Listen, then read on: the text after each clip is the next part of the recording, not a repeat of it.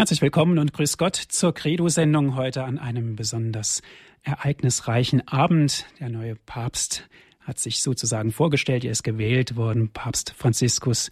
Heute begrüße ich Sie zu unserer Credo-Sendung mit einem ganz besonderen Thema. Wie maßgeschneidert passt es auf diesen heutigen Abend? Den Spuren Christi folgen. Es geht um Kreuzesnachfolge. Wie oder was ist das? Wie funktioniert das?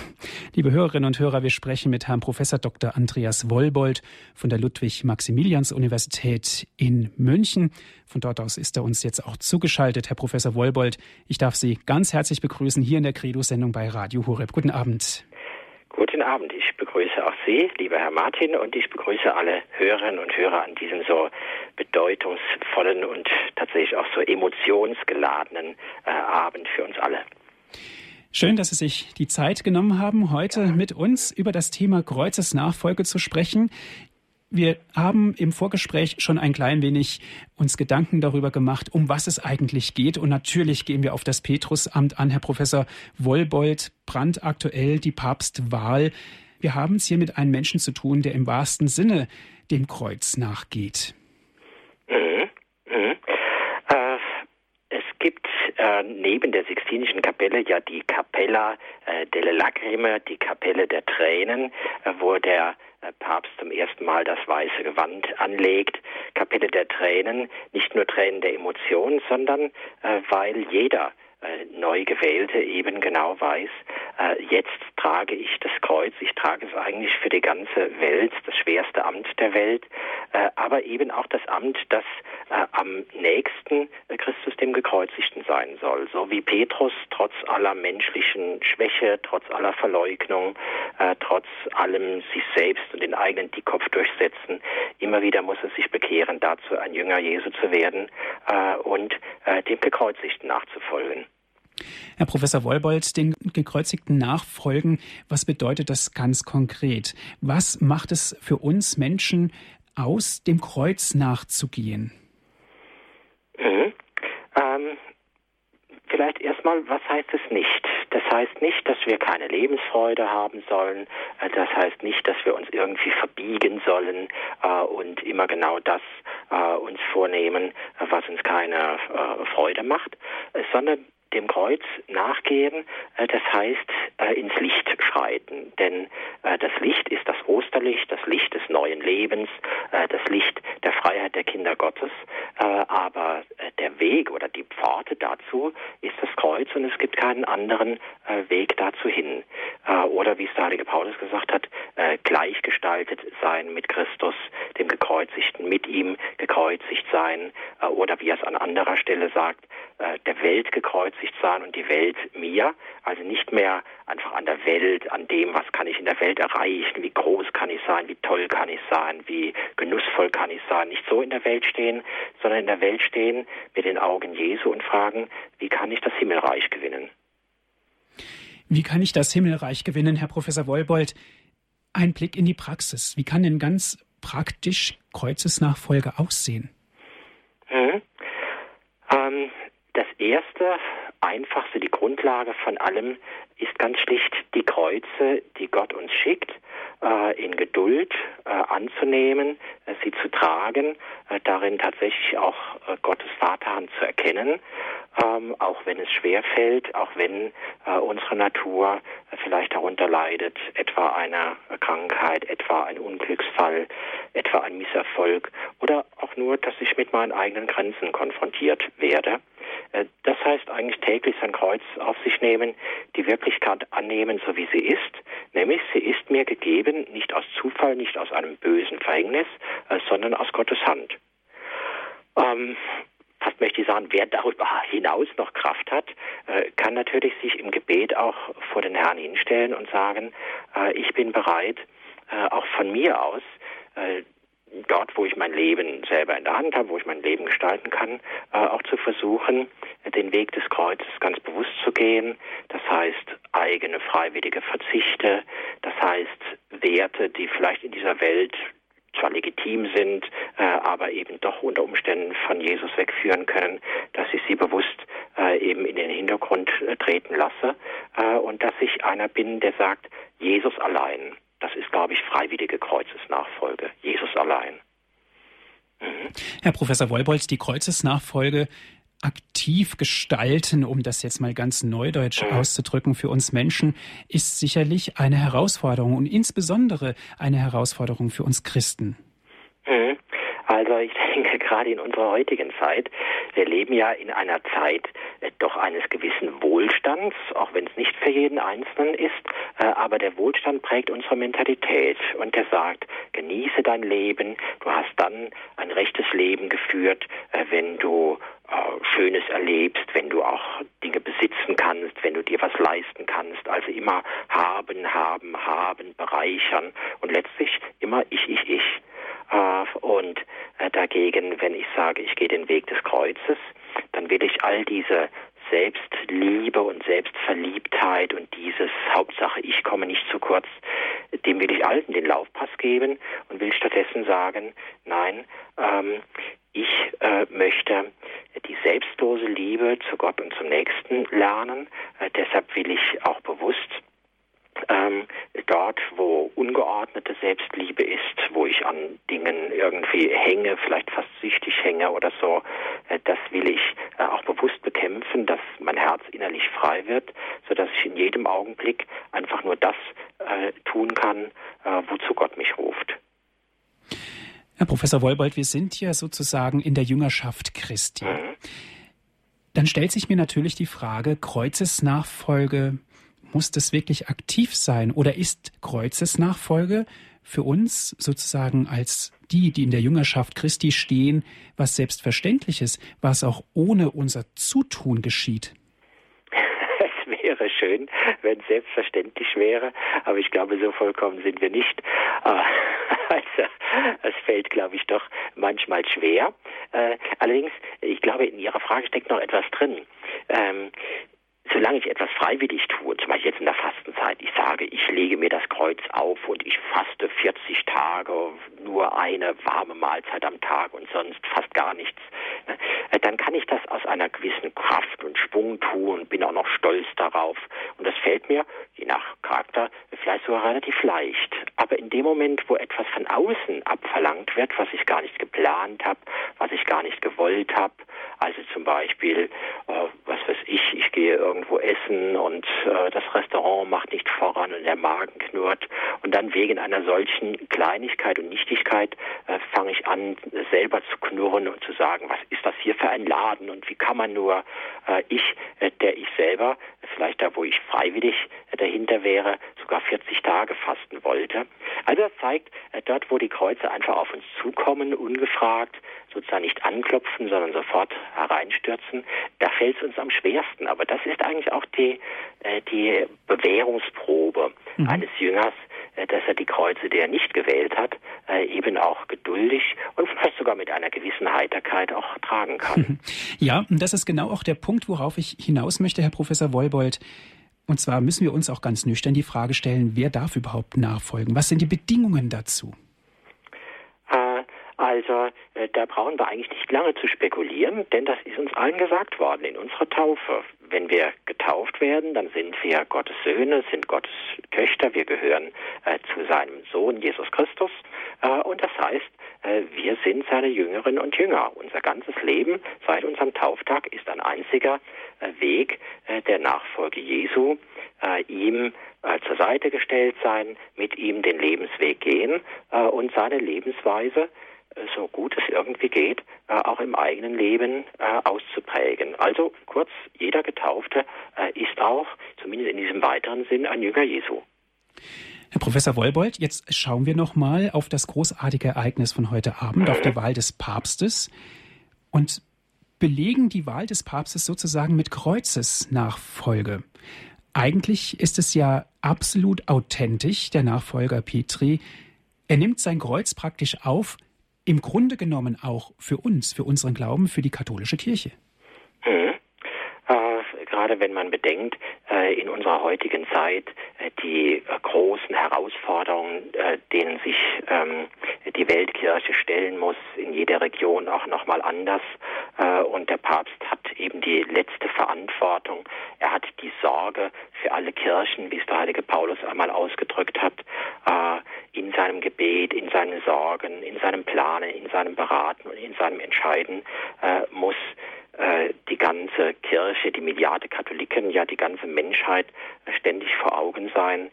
Das ist eine gewaltige Aufgabe und sie lässt sich nur bewältigen, wenn ich sage, ich bewältige sie aus einem Geist des Kreuzes, dass ich eben letztlich alles unter das Kreuz Jesu stelle, denn er ist der Erlöser der Menschen und nicht ich. Mhm.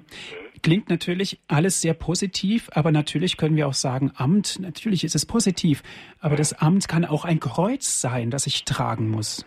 Ich denke, das hat äh, gerade äh, der Papa Emeritus, äh, Papst Benedikt, doch immer wieder auch deutlich gemacht, dass vor allem in den Stürmen dieser acht Jahre des Pontifikates eben das Kreuz sichtbar fühlbar, auch in all seiner Härte, in seiner Unbarmherzigkeit. Ich denke an manches, was eben in der öffentlichen Meinung, in der Presse über ihn gesagt wurde, dass dieses Kreuz eben äh, ihn auch drückt und wie den Herrn auf dem Kreuzweg auch einmal, zweimal, dreimal auch niederbrechen lässt.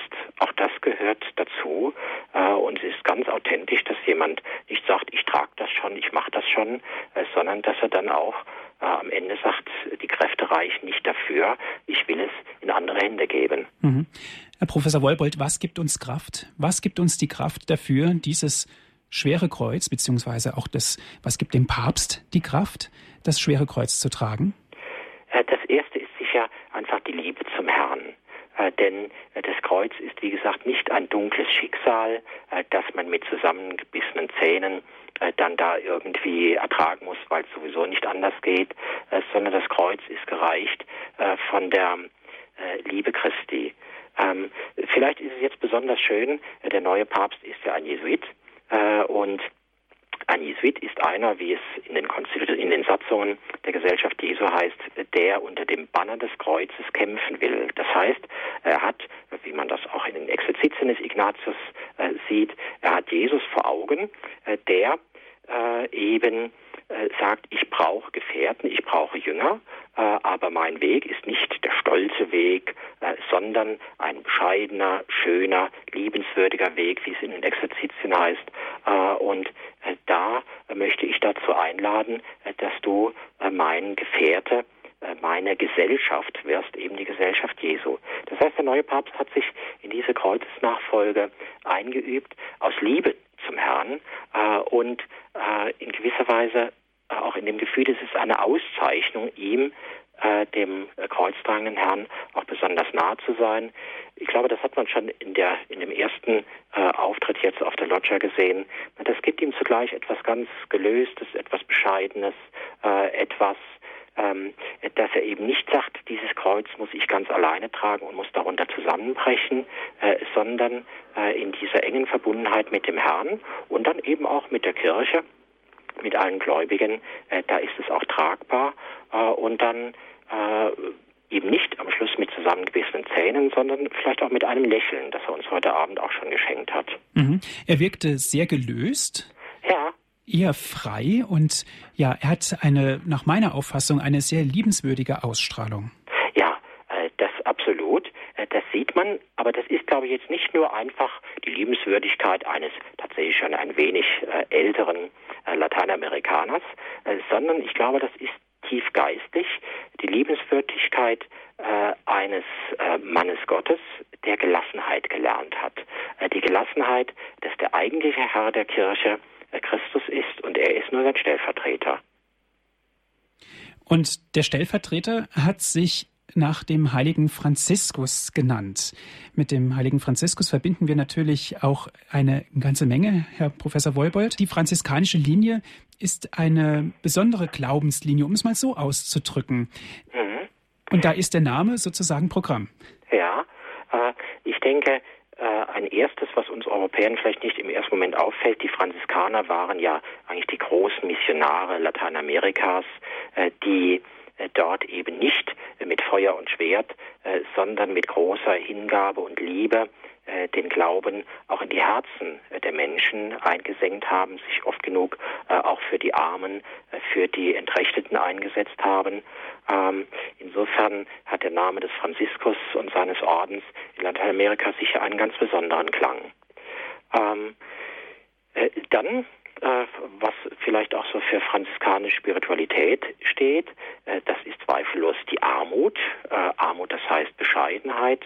Das heißt aber auch, dass die Kirche insgesamt eben nicht auf äußeren Besitz, auf äußere Macht und Einfluss ihr Wirken hauptsächlich bauen darf, sondern auf den Weg nach unten, den Weg des Verzichtes, äh, den Weg äh, der Entäußerung äh, und eben zugleich auch eines großen Vertrauens und auch einer großen Freude am Herrn, die eben der heilige Franziskus auch immer ausgestrahlt hat. Denken wir etwa an den Sonnengesang. Der Sonnengesang, ein Freudengesang, können wir auch dazu sagen. Das heißt also, trotz aller Armut, mhm. trotz allem Verzichts, aber dennoch die innere Freude und somit auch die, Glaub die Glaubensfreude nicht verlieren. Ja, ja. Äh, vielleicht können wir äh, dran denken, als der heilige Franziskus äh, sein Berufungserlebnis hatte und dann eben seinem Erbe und seinem Besitz ähm, von seinem Vater her entsagt hat, hat er sich entkleidet und hat sich in die Hand des Bischofs gegeben. und der Bischof war für ihn sozusagen der Stellvertreter Gott Vater selbst. Nun ist er von der Liebe Gottes wie von dem Mantel dieses Bischofs umhüllt. Äh, und ich denke, das ist besonders schön jetzt Papst Franziskus. Er ist der Heilige Vater, aber er ist selber auch wie in den Mantel des himmlischen Vaters gehüllt. Auch das ist so dieses Gelassene, dieses Freudige, dieses Vertrauensvolle, was er sofort ausstrahlt.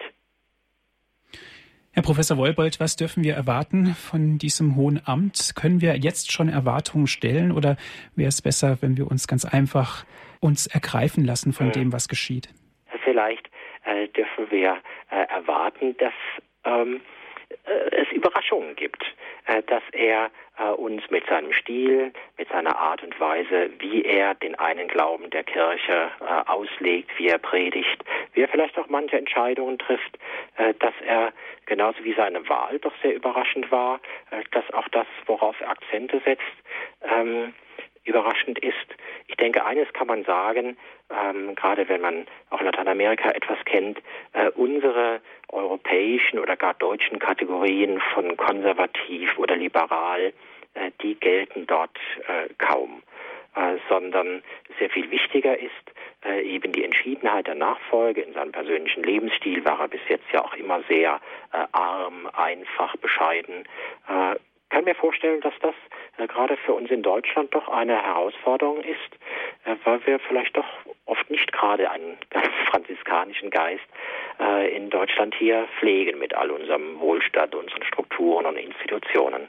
Da kann man gespannt sein. Mhm. Mhm. Den Spuren Christi folgen, Kreuzesnachfolge, wie geht das? So haben wir diese Sendung genannt. Herr Professor Wolbold, die Sendezeit neigt sich nun in der Tat schon wieder dem Ende zu. Wir haben einen kurzen Rundumschlag gemacht, wie man so schön sagt, über Kreuzesnachfolge gesprochen und natürlich auch über unseren neuen Papst. Und die Freude, denke ich, und auch die franziskanische Freude, ist durchaus zu spüren. Ja. Mhm. Herr Professor Wolbold, haben Sie herzlichen Dank, dass Sie sich die Zeit genommen haben, hier bei Radio Horeb in der Credo-Sendung über dieses Thema und auch über unseren neuen Papst zu sprechen. Dankeschön. Dankeschön auch an Sie, liebe Hörerinnen und Hörer. Wie immer gibt es auch die Sendung zum Nachhören auf CD. Rufen Sie an unseren CD-Dienst 08323 9675120. Das ist unsere Telefonnummer vom CD-Dienst. Noch einmal 08323 9675120. Wenn Sie von außerhalb Deutschlands anrufen 0049 vorab wählen, dann geht es weiter mit der 8323 9675120. Auf unserer Internetseite www.hore.org gibt es auch die Sendung zum Herunterladen auf den Computer. www.hore.org ist die Internetadresse von Radio Horeb. Nutzen Sie dort unser Download- und Podcast-Angebot. Herr Professor Wolbold, ich darf Sie zum Ende dieser Sendung um ein Gebet und um den Segen bitten. Mhm. Äh, vielleicht darf ich heute an diesem bedeutsamen und so römischen Tag äh, auch den Segen einmal in der Sprache der Kirche, lateinisch, äh, geben. Und dabei will ich auch besonders die Patrone, den heiligen Petrus, den heiligen Paulus und eben auch den Patron des neuen Papstes, den heiligen Franziskus, um seine Fürsprache anrufen. Dominus Hobiscum. Et cum spiritu tuo. Per intercessionem beatorum, sanctorum, Petri et Pauli, Sancti Francisci, et omnium sanctorum, benedicat vos omnipotens Deus, Pater, et Filius, et Spiritus Sanctus. Amen. Amen. Maria mit dem Kinde lieb. Uns allen deinen Segen gib. Es verabschiedet sich Ihr Andreas Martin.